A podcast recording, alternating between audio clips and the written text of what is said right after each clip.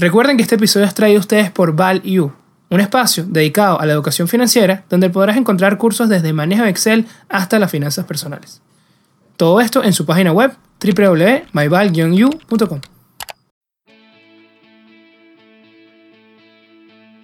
Y nuestro invitado el día de hoy es Urbi Garay. Él es uno de los grandes referentes dentro del mundo financiero venezolano, promoviendo constantemente la enseñanza y la importancia de la educación financiera. Es profesor titular del Centro de Finanzas del Instituto de Estudios Superiores de Administración ELIESA desde el año 2000 y es investigador asociado del Institute for Global Asset and Risk Management de Massachusetts desde el año 2009. Urbi cuenta con un doctorado en finanzas en la Universidad de Massachusetts y tiene una maestría en Economía Internacional y Desarrollo por la Universidad de Yale. Tiene más de 20 años de experiencia como inversor y es coautor de múltiples libros y publicaciones, donde destaca el libro Fundamentos de las Finanzas, que se ha convertido en una herramienta indispensable para todos aquellos que quieren formalizar sus estudios en las finanzas en Venezuela. Bueno, bienvenidos a un nuevo episodio de Networking de Ideas, donde los buenos conocimientos se conectan. Hoy con un invitado de lujo. Estamos con Urbi Garay, de verdad que un maestro, eh, maestro, profesor de las finanzas, y estoy seguro que son de esos episodios que tenemos que sacar papel y lápiz desde el inicio porque aprender de una. Así que bueno, Urbi, gracias por estar aquí con nosotros. Bienvenido al programa. Bueno, Ramón, muchísimas gracias por la invitación. Estoy muy contento de estar aquí. Excelente. Vamos con las preguntas, Urbi. La primera, que creo que todos queremos saber, ¿no? ¿Cómo, cómo arrancó esa, esa relación con los mercados de capitales, ¿no? ¿Cuál fue tu primera interacción? ¿Cuándo empezaste a conocer sobre qué era una acción, qué era un bono? Cuéntame sobre eso. Bueno, imagínate tú, eso fue eso fue en la universidad, cuando estaba estudiando economía en la católica. Y bueno, yo empecé a estudiar economía, o yo estudié economía por, realmente por, no es, no es obvio, ¿no? Porque mi familia no es, no es que haya economistas, ¿no? Ok. Mi, Eras el primero. Sí, sí. Tengo tíos abogados, hay arquitectos, etcétera, pero no, no hay economistas. Entonces, bueno, entonces estudiando economía, eh, bueno, digamos, claro, para mí todo eso era un mundo nuevo porque en el colegio uno no, no, ve esas cosas, no ve esos temas y a partir de ahí, mi papá también, él invertía en la bolsa de Caracas. Ok, esa fue tu primera... Cuando, cuando yo estaba en el colegio y tal, empezó a hacer unas inversiones, eso a mediados de los 80, estamos hablando, que hubo, además hubo, empezó a haber un auge en la bolsa de Caracas en esa época, porque previo a eso creo que no había invertido en la bolsa, pero empezó a haber un auge en una época en que, la, bueno, después del Viernes Negro y tal, se estaba empezando a recuperar la economía, había inflación, en el banco la tasa de interés era muy baja y, bueno, algunos recursos empezaron a ir a la bolsa de Caracas y él empezó a invertir ahí. Ahí esa fue mi primera aproximación en realidad. Y a partir de ahí, bueno, luego como estudiante de economía empecé a invertir en la bolsa. Y claro, viendo hacia atrás, la verdad es que no tenía ni idea de lo que estaba haciendo, ¿no? Pero Pasa mucho. Eh, hice unas inversiones ahí, creo que, creo que gané porque la bolsa, bueno, eso fue un periodo de alza. Luego vino el 89, fue un año muy malo, pero la bolsa no se cayó a la mitad, pero luego el 90, 91 fueron buenísimos. Pero en bolsa, estamos hablando de bolsa de Caracas, ¿no? Esas inversiones. Sí. En esa época, digamos, el mundo era mucho más limitado que el de ahora en el sentido de que, bueno, apenas, apenas Internet estaba por surgir en unos años. Claro. Entonces, eh, las inversiones, o sea, invertir en Estados Unidos, tú tenías que tener un broker allá, abrir una cuenta. Yo era un estudiante universitario, o sea, eso era demasiado complejo, vamos a decirlo así, para que yo hubiera hecho algo así. Entonces, lo que había era la Bolsa de Caracas, que además era muy atractiva en ese momento. Claro, era una buena época para el país también. Y estaba, la bolsa estaba ubicada en el Banco Central, el Corro, era un, antes de mudarse al Rosal, que ah, se mudó en el año 92, creo. Eh, estaba todavía en el Banco Central y bueno, era un corro, ahí estaban los corredores con sus pujas. Era otro mundo. Sí. ¿Y recuerdas cuál fue la primera? ¿Recuerdas, cuál. ¿Recuerdas cuál, fue la primera acción que compraste de Urbi?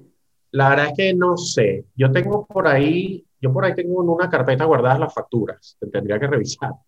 ah, pero, pero las tienes. Sí, porque guardé, bueno, las facturas de los corredores, pues, de, de las compras. Este, y por ahí las tengo. Y la verdad es que no me acuerdo cuál fue la primera compañía. No sé si fue. No fue el, el Grecia Caracas, yo llegué a comprar. Luego, más adelante me acuerdo, pero no fue la primera que compré. Esa era la Tesla de la época, ¿verdad? Sí, bueno, no sé si Tesla, pero sí la, la, la más grande, era la más grande, eso sí.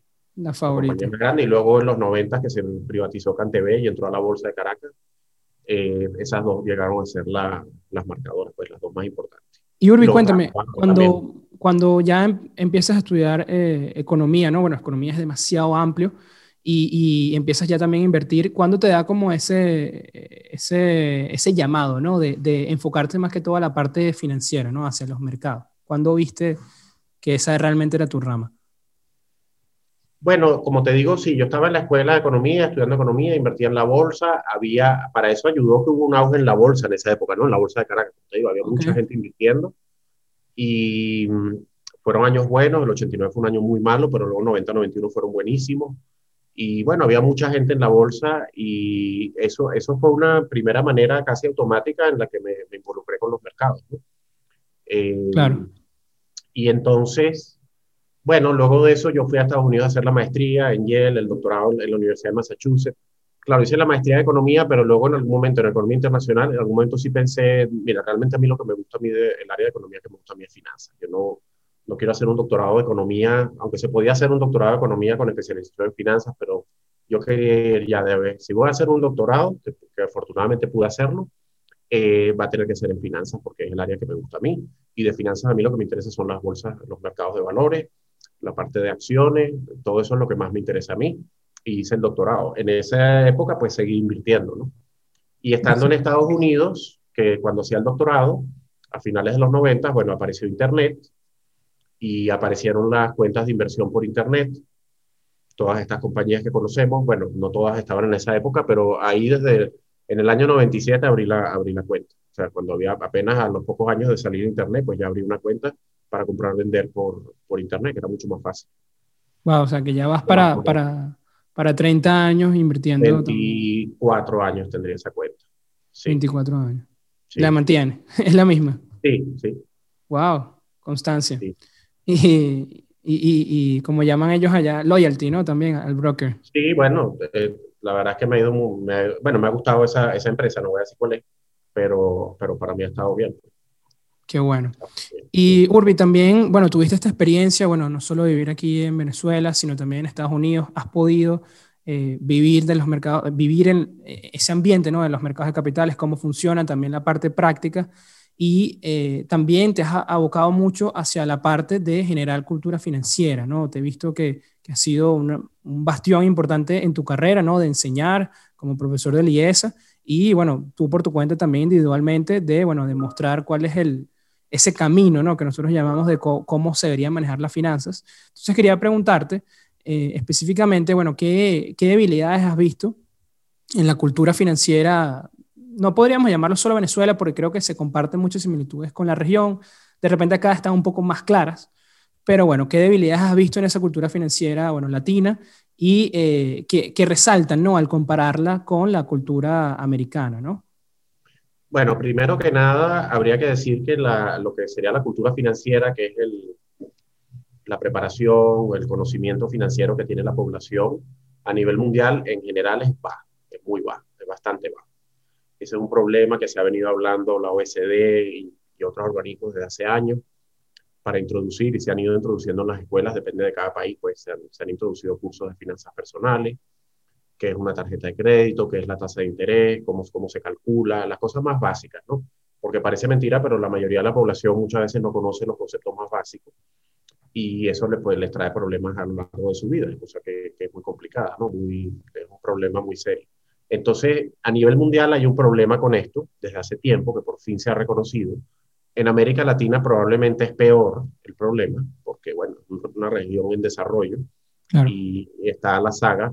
Ahora, en América Latina, según casualmente yo vi un estudio de la CAF hace un tiempo, de, en estos días no estaba viendo, de ellos, ellos consiguieron que hay unos cinco países, que son Colombia, Chile, México, Perú, no me acuerdo ahorita el otro, eh, que sí han tenido avances en la, en la, parte de la educación financiera para incluirlo en los programas, sería de, de, para la población en general. También hay organismos privados, ONGs, que, que, están en esta labor, que dan talleres, pero hace falta algo como más sistemático y realmente tiene que ser introducido en el pensum de los colegios. Eso Esa para ti es, es, la clave, ¿no? Sí, sí. Por ahí pasa. No un curso electivo, sino, bueno, algo que tienes que ver. Pues. Algo que tienes que saber. Algunas de las decisiones más importantes de la vida son financieras. Y, no y, y, la compro una casa, no, la compro, este, eh, si ahorro, en qué invierto mis ahorros. Eh, todo, todo, ese tipo de, de, preguntas son financieras, son decisiones financieras. Y si bien uno no tiene por qué estar capacitado para saber exactamente en qué acciones va a comprar, porque eso requiere una experticia, eso es para lo, lo que han estudiado finanzas, por lo menos sí se trata de entender de qué estamos hablando. Entonces, es como ahora con las vacunas de, de que hay para la COVID digo yo, ¿no? Eh, no, Uno no es médico, uno no conoce los mecanismos de cómo funcionan exactamente, pero, pero uno por lo menos, digamos que si esta vacuna es buena, que si esta no, no es buena, que si esta es mejor, está, yo creo que está en la labor de uno y más, más si, si son personas que han estudiado, tienen algún conocimiento, uno pues leer pues y saber y compararlas y ver los estudios y no llevarse por tantos rumores que hay por ahí. Entonces, en finanzas es lo mismo, pues eh, hay que tener una cultura, pero además hay que uno mismo empaparse de las cosas y no va uno, o sea, uno no va a saber exactamente en qué acciones va a invertir necesariamente, pero sí va a saber eh, si lo que me están recomendando es más o menos razonable. Claro, y al final eso no es lo más importante, ¿no? Al final es lo que tú decías. Muy probablemente muchas personas el camino no sea seleccionar acciones, pero como, como mencionaba, muchas van a tener que elegir qué carro comprar, qué casa comprar, si endeudarse o no muy probable no vaya ¿Hasta, dónde, puedo, ¿hasta dónde puedo pagar el, el carro? y por supuesto en Venezuela estamos en una crisis enorme y algunas de esas preguntas pues ni, ni, siquiera, digamos, no hay financiamiento bancario, no hay financiamiento hipotecario. Pero es más eh, importante aún. Una crisis. Mm, pero bueno, claro, pero algunas de esas preguntas ni siquiera nos las podemos hacer, pero bueno, algún día cuando se recupere este país de alguna manera, pues se, se podrán hacer esas preguntas y por años se hicieron para que había una clase media grande que se tenía que hacer esas preguntas y y bueno, son decisiones financieras importantes. Claro. Y, y, bueno, también capaz no podamos hablar de crédito, pero sí es importante hablar de ahorro igual, aunque la, capacidad de ahorro es muy limitada aquí también. Hay personas que pueden y, y, no lo saben. Eh, por lo menos yo estaba leyendo que igual en estos países de, de Latinoamérica, eh, más del o, cerca del 40, 50% eh, no tiene, no tiene fondos de, de jubilación, ¿no? Inclusive en países que, que, les ha ido bien ya por un periodo largo de tiempo, ¿no? De aquí de la región. Entonces es un tema, como te mencionaba, eh, regional, ¿no? Un tema de... sí, y el, a su vez en los países desarrollados el, hay una cantidad de problemas con, la, con, con, con, el retiro, porque la población va envejeciendo, cada vez hay más personas retiradas, eh, cada vez hay menos personas trabajando por, por el número de personas retiradas, eh, los sistemas están colapsados casi, están casi quebrando algunos. Entonces, eh, eso es uno de los grandes retos que hay en Europa y sobre todo en Europa. Ah, a Japón es lo que le está pasando esto, ¿no, Urbi? Corrígeme si me equivoco. Claro, y eso significa que las personas, en lugar de tratar, bueno, es verdad que están cotizando, dependiendo de la figura que sea, a un fondo de pensiones con el Estado y tal, a lo mejor tienen que ahorrar un poco más por su cuenta para prepararse para unos años que no, no van a ser lo buenos que pensaban ellos que iban a ser en términos de los ahorros. Claro, o sea, cada vez más personas eh, necesitan ser mantenidas. Eh, sí. Tienen el tema también de, por lo menos en el caso de Japón, de la baja natalidad, entonces son cada vez más personas que necesitan ser mantenidas y cada vez menos personas que producen. Entonces genera este efecto. Creo que en Japón, no sé si ya llegaron o están a punto de llegar a que por cada persona trabajando hay una persona retirada. Wow. Que es un récord ya mundial. Entonces imagínate cómo va, porque bueno, como dices tú, la tasa de natalidad es muy baja, además no hay inmigración en ese país y bueno, pues tiene un problema gigante. Imagínate. Y todo eso es parte también de la, de la baja educación financiera que está en todos lados. Sí. Claro, temas también ya de, de población, ¿no? Temas ya de, de, del, eh, ¿cómo se dice? Intrínseco a ello, ¿no? Ya de la idiosincrasia del país, pero, pero al final también se resume en eso porque muchas de esas personas pudieron haber eh, generado un fondo de jubilación o salvado sus ahorros para prepararse precisamente para ese momento y no lo hicieron, ¿no? Entonces... No, bueno, de todas formas, en el caso de Japón, no, no soy experto en Japón ni mucho menos, pero eh, la, la, sociedad japonesa de toda la vida ha sido muy ahorradora, tiene una cultura del ahorro muy fuerte. Probablemente la gente ha ahorrado dinero, los que, digamos, han, han ahorrado dinero, lo que pasa es que las tasas de interés son cero desde hace 30 años en Japón. Eh, ha sido muy difícil para ellos ahorrar en yenes porque y la bolsa ha estado muy mal, excepto los últimos años que se recuperó. Entonces lo, lo tienes difícil, ¿no? Porque han ahorrado, pero no han, podido, no han tenido buenas alternativas para invertir. pero digamos, ahí aparte del tema de la cultura financiera que uno puede adquirir o no, está, hay unos temas culturales que, bueno, esa sociedad, pues una sociedad es la más ahorradora del mundo, una de las más ahorradoras. Entonces, probablemente la gente sí tiene ahorros para, para el retiro en alguna cantidad, pero, pero bueno, aparte está este problema que te digo de por cada persona trabajando hay una retirada, que es una cosa... No, no, muy bien, muy bien que, que me corregiste. Yo sabía que si me equivocaba no hay problema porque... No, no. Eh, tú sabes. Entonces, no, no, excelente. Creo que hemos dado un buen resumen de, de, bueno, la cultura financiera, ¿no? Que es un problema que nos afecta alrededor del mundo. O sea, no subestimar, eh, bueno, porque estamos en un país, digamos, eh, ponemos de ejemplo Estados Unidos, ponemos ejemplo Japón y que no tienen problemas y, y bueno, vemos que que todos los países tienen problemas y que saber de finanzas es importante independientemente de tu país, independientemente de tu carrera. Entonces ya queda bastante claro ese tema. Y, bueno, lo que mencionabas también del tema educativo, ¿no? Que tiene que ser obligatorio, que en los colegios veamos estas cosas, ¿no? Lo básico, por lo menos. ¿Sabes de, alguna, algún país que haya empezado con, con esto, Urbi? Bueno, en Estados Unidos, en algunos colegios hay los cursos lo que pasa es que creo que depende mucho del Estado, ya es un tema muy estatal. Claro, tema muy federal. Y, a veces lo ven como electivo, a veces es obligatorio, depende del Estado. Y en algunos países de Europa ha habido iniciativas muy importantes, creo que en Inglaterra, este, algunos países nórdicos, escandinavos también en ese sentido. Interesante. Y bueno, hablando de esto, de lo mínimo, ¿no? Ya pasando ya a la parte práctica, ¿qué es lo, lo, lo mínimo necesario que necesitamos o que necesita una persona para invertir en la bolsa, ¿no? Bueno, digamos, eh, primero que nada, eh, primero que nada, hay que tener unos ahorros, ¿no? Eh, a veces la gente quiere invertir, saca la cuenta y está gastando más o lo mismo que le ingresa, entonces tiene que generar un excedente. Pero antes de, incluso antes de hacerse esa pregunta, las personas deberían tener una cantidad de dinero depositada, o sea, o en, dólares, líquida para emergencias, para eventualidades, que la pandemia precisamente ha demostrado que cuando se decía eh, deberías tener unos seis meses de, en el banco por si acaso pasa algo malo, mucha gente antes decía en Estados Unidos a lo mejor. Seis meses de, de tus gastos de, de vida, ¿no? Es lo que, lo que recomiendo. A lo mejor en Estados Unidos algunas personas antes de la pandemia pensaban, bueno, por eso es excesivo, no necesito tanto dinero y tal. Mira, cuando de vez en cuando lamentablemente caen más crisis, claro, esta es la peor en 100 años, ¿no? De, claro. menos en términos de pandemia y, y, los seis meses hasta se volvieron insuficientes, ¿no? Para algunas personas. Afortunadamente allá, pues la gente recibió cheques y, y ayudas y eso ha paliado bastante la situación, pero, pero bueno, uno tiene que tener unos fondos, seis meses por lo menos en dólares, antes de invertir en la bolsa. Para emergencias, para eventualidades y para todo eso, que tener, deberías tener un buen seguro de salud. Yo sé que en Venezuela eso es muy difícil, todo lo que estoy diciendo, para la mayoría de la población por la situación en la que está pasando el país. pero todo eso hay que hacerlo antes de pensar en invertir porque invertir es recursos que uno tiene excedentes, que ya ha cubierto esas necesidades, bueno, de tener esos fondos para emergencias, de tener los seguros, ha pagado todo eso y, bueno, llevar un, estilo de vida moderado, pues, si tú quieres, si tú no generas suficientes ingresos, y a partir de ahí puedes empezar a ahorrar. Ahora, al empezar a ahorrar eh, y generar excedentes, bueno, entonces tú tienes que ver todas las características de la persona, ¿no? Y las personas, como estábamos hablando antes, no necesariamente tienen que saber de esto, eh, pueden dirigirse a una casa de bolsa o pueden consultar con varios asesores financieros para ver qué les recomiendan inicialmente.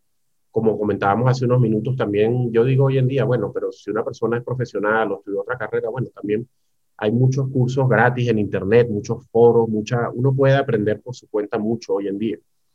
Eh, no vas a aprenderlo todo, pero sí vas a tener una buena base. Y, y con eso, bueno, seguir formándote. Ahora, para luego ponerse a decidir qué acciones voy a comprar o no. O sea, lo que pasa es que eso ya requiere un estudio formal, en teoría, o bueno, a lo mejor hay gente que lo aprende por su cuenta, pero sí, por lo menos lo que sí hay que decir es que va a requerir cientos de horas, por no decir mucho más que eso, aprender cómo son los mercados, los, estados financieros de las empresas, cómo determinar si una empresa está subvaluada o subvaluada de acuerdo a algún criterio. Eso lleva tiempo y estudios, pues. Claro, eso es importante. Las personas pues, pues tendrán su asesor, tendrán que ir al asesor de inversión, a su banco, a su casa de bolsa y empezar. Y también, bueno, por supuesto, esto es un aprendizaje. Al principio no sabes mayor cosa y vas aprendiendo con el tiempo. Es un proceso de mejora continua, sin duda. Sí, los errores pues te van enseñando también. Sí, yo leía también por lo menos eh, Joel Greenblatt, que él es el de Gotham Capital, que él hablaba que, eh, bueno, tiene 64 años y dice que todavía comete errores, ¿no? Imagínate. Y tiene ya 40, y pico años invirtiendo. El papá también fue, fue inversor, administrador de fondos, y, todavía él dice que se equivoca, ¿no? Entonces, ¿qué queda para, para nosotros, ¿no? y que dice que todavía está aprendiendo. Entonces, es el camino de, nunca, acabar, definitivamente. Y también él decía de aprender de los errores de los demás, o sea, que, que es más rápido todavía, no solo tus errores. Sí, que hay una frase popular que va en contra de eso, que es como que uno no aprende en cabeza ajena. Pero que no, pero yo no estoy de acuerdo con esa frase porque yo estoy de acuerdo con lo que estás diciendo, que sí se puede, uno puede ver los errores de otras personas y claro. Que es la parte de formación, Cuando uno se está formando, está también aprendiendo de los errores de. de, claro, digamos, muchas metodologías es como alguien llegó de A a B porque intentó pasar primero por, por, no sé, por otro camino y al final este fue el camino que le resultó. Pero ahí, ahí como te estás formando, aprendiendo por lo menos la historia de esta persona, es de cierta manera aprender de sus errores, ¿no? Aquí también. Eh, de todas maneras, esos errores que cometerá Grimbla todavía o lo que sea, bueno, yo supongo que en general, por los años de experiencia que tiene, eh, son menores relativamente y no, no es que está poniendo en juego toda la cartera y cosas así. No, claro cosa que alguien a lo mejor que es principiante no sabe, no sabe y puede tener grandes pérdidas porque no sabe lo que está haciendo. Hablemos de eso. Con los años, con los años de experiencia, bueno, digamos, uno no puede controlar todo. De esos errores catastróficos, ¿no? ¿Cuáles son esos errores, perdón, esos errores fatales que uno puede cometer y que has visto que son los más repetitivos, ¿no? Especialmente los... bueno, no estar diversificado es el primero. Por supuesto, a lo mejor alguien compró Tesla hace cinco años y bueno, ahora es millonario, no sé. Pero, pero también puede haber comprado otra compañía que no, X, que no voy a mencionar, que quebró y perdió todo su dinero. Entonces, digamos, la diversificación es muy importante. Eh, uno ve mucha gente que no estaba diversificada, eso es por sectores, por países no solamente dentro de Estados Unidos, es invertir, no, no porque mucha gente está invertida en Estados Unidos, pero también es, bueno considerar otros mercados. Yo sé que a Estados Unidos le ha ido muy bien, pero precisamente por eso y que otros mercados han caído mucho, como Europa y tal, eh, más bien alguna gente ve, bueno, vamos a invertir en otros países también. No es que esto tampoco se trata de todo o nada, ¿no? A veces la gente cree, ajá, ahora en qué invierte, no, no se trata de poner, sacar todo de aquí para ponerlo acá. Es tener una cartera diversificada en la que puedes tener algunos sesgos, un poquito más de Europa, de si te parece, o un poquito más de, tales eh, sectores cíclicos en Estados Unidos en este momento, eh, en vista de que, bueno, viene una, una, recuperación económica muy fuerte en Estados Unidos, que puede ser un poquito inflacionaria y que eso trae una cantidad de implicaciones.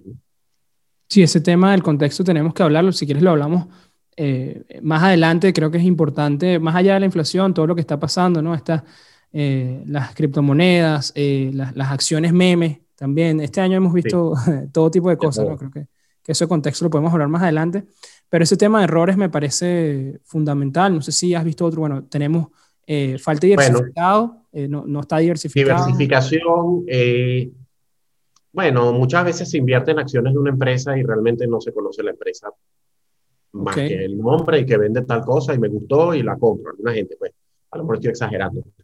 no, no, estoy seguro, que, estoy seguro que pasa bastante. Sí, sí. y entonces a veces uno ve digamos, que una compañía sea buena, en opinión de uno, que tenga un producto que a uno le gusta, que le parezca que todo lo que hace lo hace muy bien.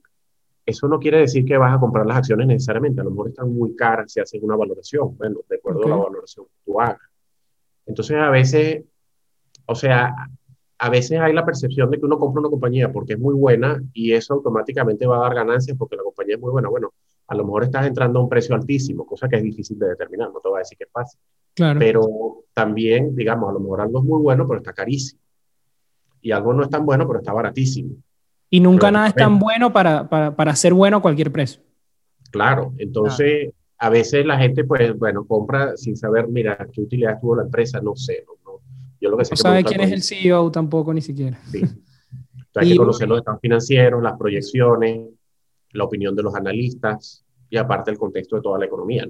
Y, en tu proceso, digamos, de este análisis que me llama mucho la atención entender cómo realmente cómo entras en ese, en ese procedimiento, también, o, a qué le das más peso, a la parte de precio o a la parte de, la empresa como tal, ¿no? Si tiene una posición dominante en el mercado que es sostenible, si, bueno, tiene alguna marca importante, lo que llaman el mode también, si tiene alguna ventaja competitiva, ¿le das más importancia a eso o le das más importancia al precio correcto? Eso, eso me llama mucho la atención. Bueno, pero es que todo eso, todo eso confluye en determinar cuál es el valor intrínseco de la empresa. Ok. Entonces, se supone eh, siguiendo el análisis de Buffett y los, los análisis de, de, Graham y todos los análisis de, hace muchos años, que uno debe calcular un valor intrínseco de la empresa. Esa es la filosofía. Pues. Tratar de calcular un valor intrínseco. Un flujo de caja. Sí. Valor presente de los flujos de caja, de los proyectados, de los dividendos, eh, valoración por comparables. Y a partir de ahí, eh, determinar si una acción está sobrevaluada o subvaluada. Es un proceso que lleva mucho tiempo y requiere mucho conocimiento. Por eso es que una persona individual decir que va a comprar una empresa o no, de verdad que es complicado porque a no ser que esté metido todo el tiempo en los mercados y haciendo esos análisis, es muy costoso. Claro, tú también puedes leer los reportes que hizo un banco de inversión para esa empresa. Ya ellos hicieron el trabajo, vamos a decir, por ti una parte, pero a lo mejor no estás de acuerdo con algunos de los supuestos que hay ahí y tal, pero bueno, eso te ayuda a simplificar un poco el proceso. Pero son cosas que hay que hacer, ¿no? Tal cual. ¿Y mm, consideras que, Urbi, que, bueno, has pasado por ese proceso de la maestría, del doctorado, ¿crees que da una ventaja competitiva a la hora ya de administrar y de, de, crear una cartera de inversión? Bueno, digamos, el doctorado en finanzas, eh, y sí, el doctorado en finanzas, algo así como la mitad de, las, de los que se gradúan de doctorado en finanzas van a la, academia a hacer investigación en las universidades, que es el caso mío y la otra mitad va a Wall Street, pues, o a, la banca, a desarrollar modelos de inversión, eh, cosas ya más avanzadas estadísticamente, generalmente, ese es el tipo de cosas que hacen. Entonces, bueno, digamos, si alguien quiere eh, participar en el mundo de las inversiones, obviamente no es necesario un doctorado. Eso es una posibilidad, requiere bastantes años de, extra de, de estudio, y depende de lo que tú quieras hacer. Y un capital también importante. Sí, muchos casos. a no ser que tengas una beca y tal. Yo afortunadamente tuve una beca, que fue la de Funda Ayacucho, que fue un préstamo en realidad, pero, pero, pero subsidiado y eso fue una maravilla, si no probablemente no lo hubiera podido hacer. Entonces, el, el, requiere ese capital en muchos casos y, y, como te digo, no hace falta hacer un doctorado para invertir en los mercados. De hecho, hay grandes inversionistas que no, no son PhD, hay algunos que sí, por cierto. Es así. Eh, por ejemplo, el, el, padrino de los mercados emergentes, que es Mark Mobius, él es PhD de, de, de MIT y hay otros por ahí, ¿no? Y eso le sirvió probablemente mucho a él para lo que hace, pero no es indispensable. Ahora, eso, como te digo, sí te puede dar, eso sobre todo para hacer análisis más profundos de algunos temas, para modelizar, modelar, hacer modelos. Eh, la parte de opciones, que, que es matemáticamente muy compleja, requiere estudios avanzados realmente si uno se quiere meter en las partes más complejas. No necesariamente un doctorado, pero sí una maestría en finanzas cuantitativas, a lo mejor y eso ayuda. Ahora, hay otros inversionistas que ni siquiera fueron a la universidad. La mayoría hoy en día sí han ido a la universidad, por supuesto. Y la mayoría de las personas han ido a la universidad, pero aunque alguien no haga, no, no, digamos, sí debería ir a la universidad para dedicarse a la finanza, hay veces que la persona estudió otra carrera, luego hizo un MBA o maestría en finanzas, eso también es excelente, o hacer algunos exámenes pues, como el CFP, CAIA y otros más que hay por ahí. Todo eso ayuda. Pero así, así como para resumir, ¿lo ves más como una ventaja para trabajar dentro del sector que realmente una ventaja para manejar tu propia cartera, por ejemplo, o manejar una... Lo veo, lo veo como, digamos, para ciertas áreas de finanzas, de desarrollo de modelos, es bueno, es casi indispensable. Exacto, ese es el tema también, ¿no? Ahora, para, para ser un analista de inversión que va a estar determinando si unas acciones están sobrevaluadas o subvaluadas para hacer reporte de inversión, no es indispensable, ni mucho menos, aunque puede ayudar. Puede ayudar. Para eso hay que tener un buen conocimiento financiero y contable, sobre todo, que a veces la contabilidad también se, se descuida un poquito los análisis financieros, eso es muy importante. Sí, sí, sobre todo este último año hemos visto unas valoraciones un poco estiradas, ¿no? Para no decir otra cosa. Aunque como tú decías al principio, a veces es tan complicado que, que bueno, emitir un juicio de valor sin realmente conocer a fondo eh, es como que el camino más fácil, ¿no? Muchos... No, claro. Y es, difícil, pues es difícil, uno tiene que ser eh, humilde en ese sentido de, de no, no, decir eh, por eso cuando uno habla del mercado tiene que estar con mucho cuidado, pues cuando uno dice está sobrevaluado, está subvaluado. El, mismo ejemplo de Tesla, que ah. todo el año pasado desde, desde 300 dólares ya decían que estaba sobrevaluado. Costaban 40 billones, ya decían que estaba sobrevaluado. Sí, es muy difícil. Bueno, claro, digamos, uno tiene derecho a tener su opinión, pues, de que me parece que está cara o hice unos análisis.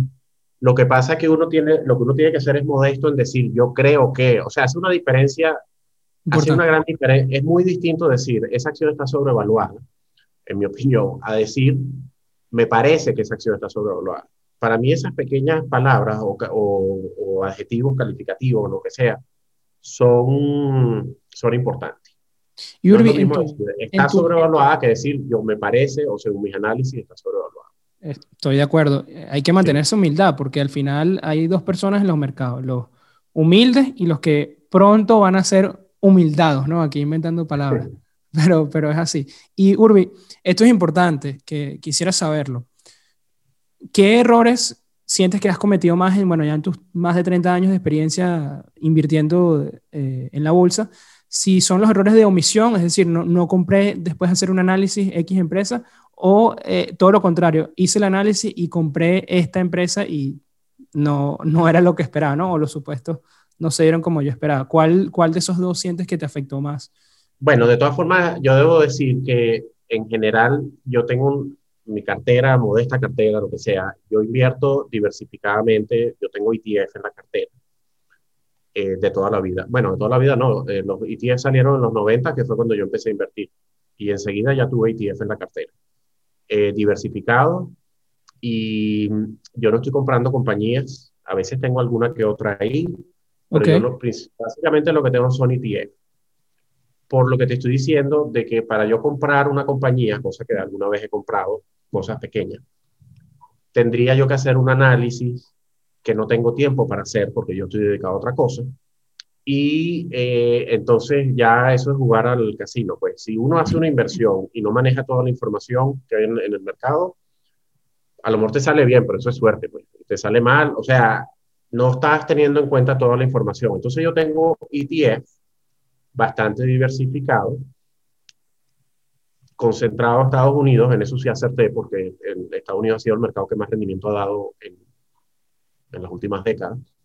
Sin duda. Y, eh, y, pero también tengo emergentes y otros países que les ha ido más o menos bien, no sé qué, pero es principalmente Estados Unidos, ETF y, y muy diversificado, como te digo. Y lo otro es que yo no, yo no estoy tocando, no estoy invirtiendo todos los días, ni mucho menos. Puede pasar un año y no he hecho absolutamente nada. Eso es súper importante porque, porque se vende lo contrario. Se vende la adrenalina, ¿no? La gente busca como que meterse en el mercado para tener esa, esa emoción, ¿no? De, de, esa adrenalina, es tal cual eso de... Sí. Bueno, ya, digamos, sí lo hice en los 90 al principio, sí. Además, a mí, imagínate, yo empecé a invertir y cuando yo empecé a invertir fue la burbuja.com. O sea, entonces yo estaba, yo estaba metido en eso hice dinero y luego bajó y todas esas cosas, pero, pero, y por eso a veces me preocupa algunas cosas que uno ve ahora, oye, le, recuerda las cosas que pasaron ahí. Hay cosas similares. sí, no digo que va a pasar lo mismo, ni mucho menos, pero, pero a veces hay, lo que sí no había visto yo en 20 años, o desde que se desplomó eso, es la exuberancia, vamos a llamar. Lo que llaman la exuberancia, eso lo inventó Greenspan la primera vez que dijo exuberancia irracional de los mercados, acuñó ese término, pero eso de, de, pagar tantas cientos de veces utilidades y tal, que en algunos casos se puede justificar porque si a la empresa le va bien, el que pagó cientos de utilidades por Amazon en, a finales de los 90, eso siguió subiendo, luego bajó y luego se disparó. Pero esa acción de 10 dólares pasó a 3 mil a lo largo de 20 y pico de años. Entonces, lo que parecía que era carísimo a 10 dólares en algún momento, o a 20 dólares o a 30, parecía carísimo porque era 200 eh, veces utilidad esa, ese precio, pues el tiempo le dio la razón porque la compañía terminó siendo la más exitosa del mundo. Pero ¿cuántas Amazon existen, Urbi? Ese es, ah, no, claro, claro. lo difícil, ¿no? Pero eso quiere decir que si tú ves una relación precio-ganancias de 200 o algo así, claro, lo primero que uno hace es asustarse y, y claro, es muy es riesgoso, pero no quiere decir que está sobrevaluado. Porque uno no sabe si esta compañía efectivamente va a tener a, futuro esos crecimientos que se esperan. Y que, bueno, por poner el, ejemplo de Amazon o Apple también puede ser otro ejemplo y tantas otras más, bueno, han sido mucho más las que han fracasado que las que han tenido éxito, pero en su momento el que pagó, o sea, Amazon pasó como, no me acuerdo si de un dólar, vamos a decir el equivalente por todos los splits, de un dólar a, cuando salió en bolsa a casi 100 dólares antes del, probablemente 10 dólares, vamos a decir, a 100 dólares antes del, del desplome de las dot-com en el 2000, y luego bajó otra vez a 10. Imagínate. Principio del siglo, y luego empezó a subir y tal, y no sé qué, y está en 3.000 ahora. 3, Pero cuando, claro, y el que compró a 100 y bajó a 10, pues pensaba que había hecho una pésima inversión. Claro, que se acabó el pérdida. Pero bueno, es confiar en, bueno, digamos, es confiar en, en, la compañía, en lo, que, en lo que va a pasar, en 10 besos, que fue tan, tan eh, sin 10 besos no existe Amazon, obviamente. Entonces, él, es, él es Amazon. Si no es por él, no existiría Amazon. Sí, hay que, hay que también tener, eh, compartir la visión del CEO, sin duda, ¿no? Porque él te está vendiendo lo que va a ser y eso es lo que tú estás comprando, no lo que es ahorita. Definitivamente no estaba comprando Amazon, Amazon de ese momento, sino lo que podía llegar a ser. Cuando Amazon salió en bolsa, que fue en el año, Amazon es del año 94, la fundación de la empresa. Amazon salió en bolsa creo en el 97 y empezó a subir y tal, y bueno, el Internet había, era algo nuevo, la gente estaba comprando por Internet por primera vez Mucha gente tenía miedo de poner la tarjeta de crédito para, comprar algo, eso fue un tema al principio. Okay. el internet no estaba en todos los hogares. Pero él, yo me acuerdo que él decía, al, eh, no, sé, no sé en cuántos años nosotros vamos a tener 10% de todo el mercado retail de, de, no sé, porque primero eran libros, luego dijo que de otras áreas, vamos a tener 10% de todas las ventas del mundo, de todo todo, claro, eso sonaba como este, este señor que le pasa. Vendiendo humo. ¿Cómo va a decir eso si lo que tiene es una empresa que vende, que vende unos pocos millones de dólares, pero al final lo consiguió. Al final lo consiguió. Y los que apostaron por él le, salió bien. Sí.